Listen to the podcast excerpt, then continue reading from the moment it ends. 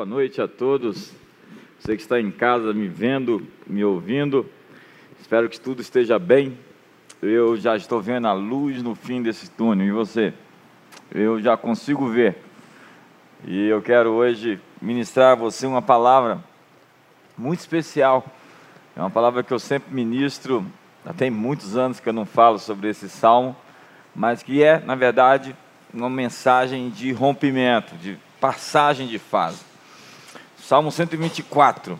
Vamos ler comigo. Você que está com Bíblia aí, talvez sua Bíblia seja digital, ou acompanhe simplesmente a leitura. Se você tiver uma Bíblia, seria melhor, porque eu vou discutir esse salmo verso por verso. E seria muito importante que você tivesse uma Bíblia. Estou esperando você abrir sua Bíblia, a fim de que nós possamos juntos passear nas páginas das Escrituras.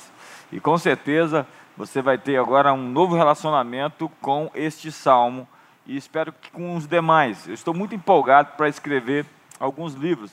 E eu quero escrever um livro só sobre devocionais dos salmos, salmos proféticos, salmos edificantes. Eu ainda não tenho o título, mas em breve vou passar. Eu tenho muitas mensagens no livro dos salmos e elas são muito empolgantes pessoalmente para mim, muito edificantes. Eu amo pregar sob a perspectiva dos salmos. Salmo 124 diz: Se não fora o Senhor que esteve ao nosso lado, Israel que o diga.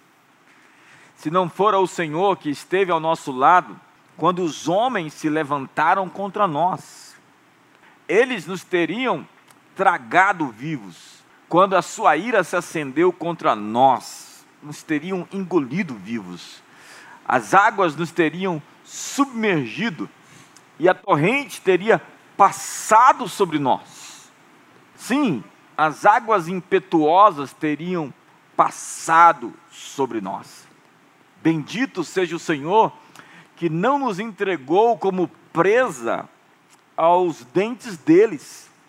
Escapamos, quebrou-se o laço, quebrou-se o laço como um pássaro do laço do passarinheiro, o laço quebrou-se e nós escapamos, nos vimos livres. O nosso socorro está no nome do Senhor, que fez os céus e a terra. Queridos, esse é um salmo muito poderoso para mim. Eu tenho uma história no livro dos Salmos. Em épocas de perigo, em épocas de aflição, o livro dos Salmos sempre chamou minha atenção. Eu tenho diversos salmos favoritos, este é um deles. Salmos que às vezes são esquecidos e desconhecidos, são salmos que me deram esperança, pavimento, estrada, chão para os meus pés, no momento em que tudo balançava. Eu já fiz campanha nos salmos, lendo cinco por dia em voz alta, em atitude de oração lendo 10 por dia em atitude de oração em voz alta, lendo 50 por dia, acredite, em atitude de oração em voz alta. Isso fez toda a diferença na minha vida de oração. A minha vida de oração, ela não é a mesma depois que eu comecei a ler os salmos em voz alta em primeira pessoa. Então eu orava, aquele que habita no esconderijo, eu que habito no esconderijo do Altíssimo. Então diz o Salmo 121: O Senhor guardará os teus pés. Então eu digo: O Senhor guardará os meus pés. Então eu comecei a trazer para a primeira pessoa tudo aquilo que estava escrito acerca de mim, já que aquele livro, este livro, é meu. Eu sou filho, herdeiro de Deus, co-herdeiro com Cristo, e as promessas me pertencem. E eu quero transitar nesse caminho onde as promessas acontecem, porque à medida que você segue a palavra de Deus, vai acontecendo na sua vida. E é isso que está acontecendo na minha vida há mais de 30 anos. Eu tenho visto a fidelidade de um Deus que não pode mentir. Esses dias eu tenho dito às pessoas, alguém me ligou de fora do país, e eu disse: Olha, Deus está cuidando da gente. Deus é um pai bondoso. Ele vai cuidar de você, porque ele não pode mentir, ele não pode negar a si mesmo, ele vai cuidar do Brasil. Ei, Brasil, a tua hora chegou. Você vai ser uma nação para o mundo que vai expressar a grandeza do Criador. Você vai ser chamada de bendita, de terra habitada. As pessoas vão querer vir morar nesse país. Vai ver, vai ter um fluxo imigratório para essa nação. Muitos que foram embora vão querer voltar, porque essa terra é uma terra de esperança, essa é uma terra de aliança, essa é uma terra onde a mão do Todo-Poderoso vai confirmar as promessas que tem feito para a nossa terra, para a nossa nação, para o nosso país. Este salmo começa com uma declaração, a seguinte: se não fosse, não fosse o Senhor, não fora o Senhor. Uma declaração de alívio, não fora o Senhor. Você pode dizer comigo aí na sua casa, não fora o Senhor. é tipo assim, ufa, ufa, se não fora o Senhor, se não fosse o Senhor que esteve ao nosso lado, Israel que o diga. Davi estava cercado por inimigos poderosos, era a era dos filisteus, eles dominavam a arte do ferro, eles tinham a idade do ferro, eles tinham armamentos muito mais belicosos, mais avançados, uma tecnologia mais avançada do que a de Israel. Eles vieram de Creta, eles eram gregos, eles invadiram o Egito, eles eram chamados dos povos do mar. Ramsés se levantou contra ele, Ramsés III, e os expulsou do Egito. É, existem tabletes de argila que mostram esse fato. Eles eram grandes, os egípcios pequenos, e eles conseguiram, numa força conjunta da nação egípcia, lidar com a invasão dos filisteus. Eles os empurraram ali para o Mediterrâneo, na pontinha onde hoje está o território de Gaza, onde era Gati, onde era Askelon, é, aquelas cinco cidades que eles edificaram e ficaram por ali e perturbaram a vida de Israel. Eles eram poderosos, tanto que a Bíblia diz que Deus não conduziu o povo quando os tirou do Egito pelo caminho dos filisteus, que eles não estavam prontos para aquele tipo de batalha. Então Deus não te leva para uma batalha que você não esteja pronto, mas Davi já estava pronto para enfrentar aquele tipo de inimigo. Era um inimigo nervoso, era um inimigo acirrado, intransigente, raivoso. Era um inimigo poderoso. E a ferocidade desses inimigos é descrita por Davi de maneira por quatro metáforas, fortíssimas ilustrações, figuras de linguagem. E a primeira delas está no verso número 3. Eles nos teriam engolidos vivos. Se não for o Senhor, nossos inimigos teriam nos tragado vivos. Quando a sua ira se acendeu contra nós. Veja que figura linguagem fortíssima. Se não for o Senhor, eu teria sido engolido. Você já teve essa impressão de uma boca grande, gigante, tentar te engolir como uma presa? Você já teve essa sensação desse mau hálito de um monstro mal cheiroso tentar te engolir? Sensações de ameaças Quantos de nós não estamos com sensações de ameaças no ar? Você sai na rua, as pessoas se sentem ameaçadas. Você entra no elevador, as pessoas ficam distantes umas das outras. Há uma expressão de medo, de pânico, de histeria coletiva na sociedade. Uma perspectiva apavorante, um ambiente hostil. Um monstro terrificante apareceu, capaz de abocanhar pessoas inteiras e vivas, diz Davi. Nessa metáfora, eles teriam nos engolidos vivos. Você pode se sentir assim, indefeso, frágil, diante de um monstro, de um inimigo feroz, um gigante, raivoso, espumando ódio, a fim de lhe abocanhar, mas se o Senhor estiver ao nosso lado, não há monstro nessa vida que possa nos engolir. Se não for ao Senhor, os inimigos teriam nos tragado vivos. Eu sei que você está na sua casa aí, talvez no seu sofá, mas eu estou muito empolgado com essa palavra. Se não for ao Senhor, ufa! Faça assim comigo, ufa! Deus é um Deus de livramento, Deus é um Deus de escape. E a segunda metáfora é: se não fosse o Senhor que estiver ao nosso lado, quando os homens se levantaram contra nós. Veja que muitas vezes o inimigo age por meio de homens maus. Eu estava fazendo nosso devocional lá em casa esses últimos dias. Deus me deu dois salmos que tratam sobre homens ímpios. Acredite, há homens com agenda maligna, há até oportunistas nesse momento no Brasil tentando aproveitar-se da dor das pessoas e construir uma plataforma política, uma plataforma financeira. É incrível como tem pessoas que querem prosperar no meio do caos, usando a dor, a doença como plataforma. Homens maus. O Salmo 75 que eu li lá em casa esses dias, ou o Salmo 92 fala que os teus inimigos, ó Deus, os teus inimigos não vão prevalecer. Diga comigo, os inimigos, ó Deus, que têm se levantado, não vão prevalecer, não vão prevalecer, não vão prevalecer. Tem prazo de validade para esse tipo de atitude. Então, nosso inimigo se encarna em homens. Sua fúria se demonstra através da ação desses homens, dessas pessoas. O filisteu, então, que quer nos abocanhar, o gigante, pode ser uma perseguição que você está sofrendo, pode ser um complô, pode ser uma traição, mas quando Deus está ao nosso lado, quando os homens se levantam contra nós, eles tropeçam e caem. Eles cavam um buraco e caem naquele buraco. As tramas deles vão se tornar contra eles. A tentativa de construir uma forca contra Mordecai por Amã foi a própria forca onde Amã foi enforcado. Aquilo que está sendo tramado contra a sua vida agora, Deus está tornando em bem. Como disse José, como hoje o vedes. Deus está convertendo o mal em bem toda a estratégia que agora em tempo real está acontecendo contra a sua vida. Deus está enviando anjos agora para trabalhar por você.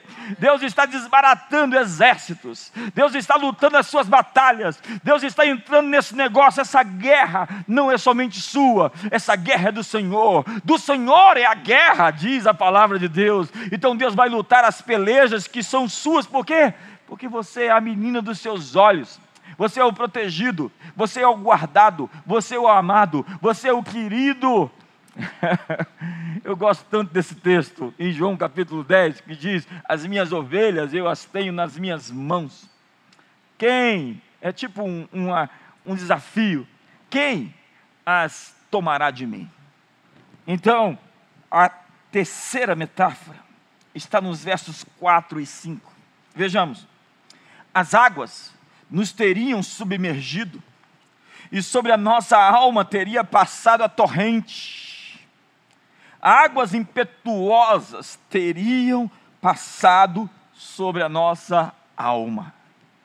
Entenda a figura de linguagem? Águas passando sobre a alma, que não é física, tangível, palpável, mas está falando de correntes de água. Parece ser um dilúvio que tudo submerge.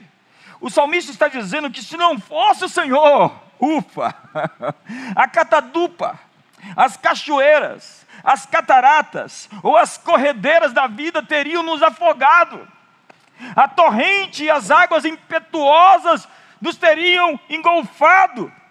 Então eu vejo Isaías no capítulo 59, no verso 19, dizendo: então temerão o nome do Senhor, desde o poente, a sua glória, desde o nascente do sol. Nascente do sol, é muito importante isso hoje. O nascente do sol vai ser invadido pela presença de Deus. As nações do nascente do sol, vindo o inimigo como uma corrente de águas. O Espírito do Senhor arvorará contra ele a sua bandeira Deus está levantando a sua bandeira no Brasil e ela se chama Yahvé Nissi. O Senhor é a nossa vitória, o Senhor é o nosso triunfo. Eu posso ver isso e você? Eu estou tão empolgado hoje.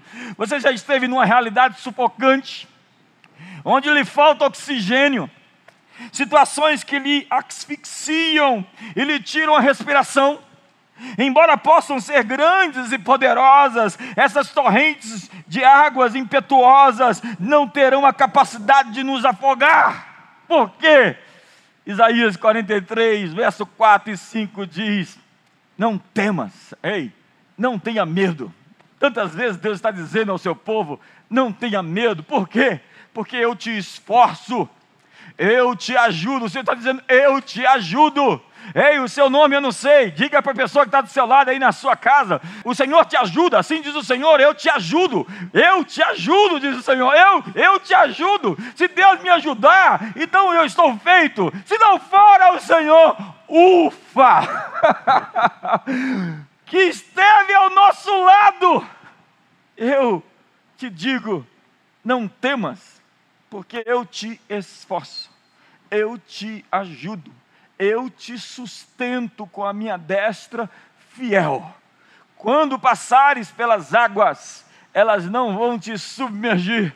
Quando passares pelo fogo, eles não vão te queimar. Quando passares pelos rios, eles não vão te afogar. Porque eu darei o Egito por tua causa. Com amor eterno eu te amei. Com benignidade eu te atraí. Tu és o meu filho a minha filha, em quem eu tenho o meu prazer. Deus tem o seu prazer em você, e Ele vai, além de cuidar de você, fazer com que você cuide de outros que estão desesperados, nesta hora e em outras horas. Você vai passar, rei, hey, você vai passar para o outro lado deste rio ele não vai te afogar. Essa é uma boa notícia, eu acho que você pode sorrir comigo. E por último, não, não é por último, não, ainda tem mais. a metáfora é a seguinte, verso número 6: Bendito o Senhor que não nos deu por presa aos dentes deles. Uau, uau. Deus não nos entregou como uma presa. Você não é uma presa, você é um predador. Os inimigos são vistos então como feras, que dilaceram, que rasgam, que estraçalham suas vítimas. Essas feras podem ser bem pequenas, essas feras podem ser minúsculas, essas feras podem ser microscópicas, elas podem causar infecções, elas podem inflamar o seu corpo, elas podem devorar por dentro, mas bendito, diz a Bíblia, é o Senhor que não nos deu por presa aos dentes deles. As feras grandes que querem nos engolir, ou as feras pequenas que querem nos devorar por dentro, nos inflamar, nos infectar, não terão poder para isso. Deus está dizendo: pare essa noite. Quantos acreditam comigo? Porque diz assim as Escrituras em 2 Timóteo capítulo 4, verso 17: E fui libertado da boca do leão. O Senhor me livrará também de toda obra maligna, e me levará salvo para o seu reino celestial. A Ele glória pelos séculos dos séculos. Amém. E eu termino agora com a última metáfora. Vejamos no verso 7. Salvou-se a nossa alma. Escapamos, diz essa versão. Como o pássaro do laço dos passarinheiros, quebrou-se o laço e nós nos vimos livres. O laço do passarinheiro é conhecido na Bíblia. No Salmo 91 diz assim: Ele te livrará do laço do passarinheiro e da peste perniciosa. O laço existe para nos impedir de voar. Se é para pássaros, pássaros voam. E tenta pegar os seus pés, a fim de que você não possa cumprir o seu destino, o seu propósito, o seu potencial, de exercer a sua natureza real. O laço é uma armadilha, é feita para nos prender, amarrar em alguma coisa ou alguma situação. Daí nós ficamos mutilados, nosso potencial fica reduzido é como se você estivesse puxando a perna. Quantos se sentem assim? Presos, impedidos de avançar, impedidos de ir, impedidos de abrir suas asas e voar. Você até tenta, mas você sente que você está preso. Algo está lhe puxando, algo está te retendo. Pergunta: o que te prende essa noite? O que te amarra hoje? Laços de alma, conexões iníquas com pessoas erradas que te prenderam em relacionamentos, em ciclos viciosos, laços de relacionamentos, laços de compromissos mundanos, laços de ligações escusas, laços de sociedades mal feitas, laços de contratos mal elaborados, laços de acertos no mundo espiritual com forças da maldade, onde você se sente opresso, oprimido, perseguido, como se tivesse uma reivindicação contra você. Mas eu vim aqui te dizer: salvou-se a nossa alma, como um pássaro do laço dos passarinheiros, quebrou-se o laço e nós nos vimos livres. Quebrou-se o laço, quebrou-se o laço que te segurava, que te impedia de caminhar. Deus está desbaratando os seus pés, Deus está quebrando as prisões que eram contra você, as amarras, as cadeias estão caindo. Ouça a palavra de Deus nessa noite. Quebrou-se o laço, Brasil, quebrou-se o laço, nações do mundo, quebrou-se o laço. Me ajuda aí. Me ajuda aí. Todas as cordas que te prendem hoje, quebrem-se. Todas as correntes caiam. Tudo, todo nó que lhe prende na sua vida a uma existência menor do que a que foi intencionada por Deus, desfaça-se nó. Quebre-se o laço, seja ele de aço, seja ele de pedra, seja ele de qualquer material mais duro que seja. Deus nos diz: voe, voe, voe para as alturas, porque o céu é seu o infinito lhe pertence, os horizontes azuis são a sua morada. Verso número 9: O nosso socorro, Brasil, está em o nome do Senhor, Criador dos céus e da terra. Quebrou-se o laço e nós nos vimos livres. Abra seus braços, fique de pé faça alguma coisa, se manifeste em sua casa. As pessoas talvez vão dizer que você está maluco, alguém vai dizer o que, é que você está fazendo. Não se perturbe, nem se intimide, simplesmente se levante hoje, porque você está livre livre para um novo tempo, livre para uma nova estação, livre para voar, livre para crescer, livre para se desenvolver, livre para prosperar. Ei, os inimigos não vão te engolir, os homens não vão te dominar, as forças antagônicas a sua alma não vão crescer, não vão prosperar, não vão alcançar seu propósito. Os inimigos grandes que querem te engolir, ou os pequenos que querem te devorar por dentro, não vão prosperar. Por quê? Porque se Deus não fora conosco, se Deus não estivesse ao nosso lado, ufa! Israel, que o diga. Deus está ao seu lado, diz Jeremias, como um poderoso guerreiro o salmista diz: Deus está entre aqueles que nos ajudam.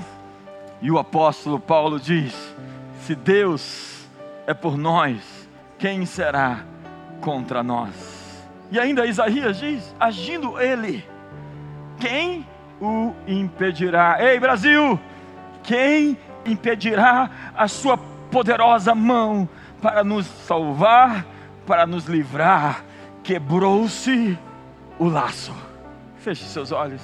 Pai das luzes, Pai da glória, Criador bendito e excelso, nós te adoramos. E nós cremos que essa é uma palavra rema, uma palavra para um tempo específico, uma palavra para uma situação específica, uma palavra para uma pessoa específica, para uma nação específica. Hoje nós liberamos e desatamos os nós que nos seguravam e estamos prestes a viver nosso melhor momento. Ouça-me, você está prestes a viver seu melhor momento. Mais uma vez, você vai viver seu melhor momento. Levante as suas mãos e o adore. Glorifique seu nome. Exalte a sua grandeza, sua majestade. Ele é digno, exaltado glorificado. Para sempre é quem sempre foi. Nunca mais esqueça desse salmo, porque ele marca um tempo novo na sua história, ele marca um tempo novo na sua vida. Levante as suas mãos e adore a Deus. Quero abençoar a sua casa, quero abençoar seu trabalho, quero abençoar sua empresa, quero abençoar seus filhos, quero abençoar sua cidade, onde quer que você esteja nos assistindo, quero abençoar a nossa nação.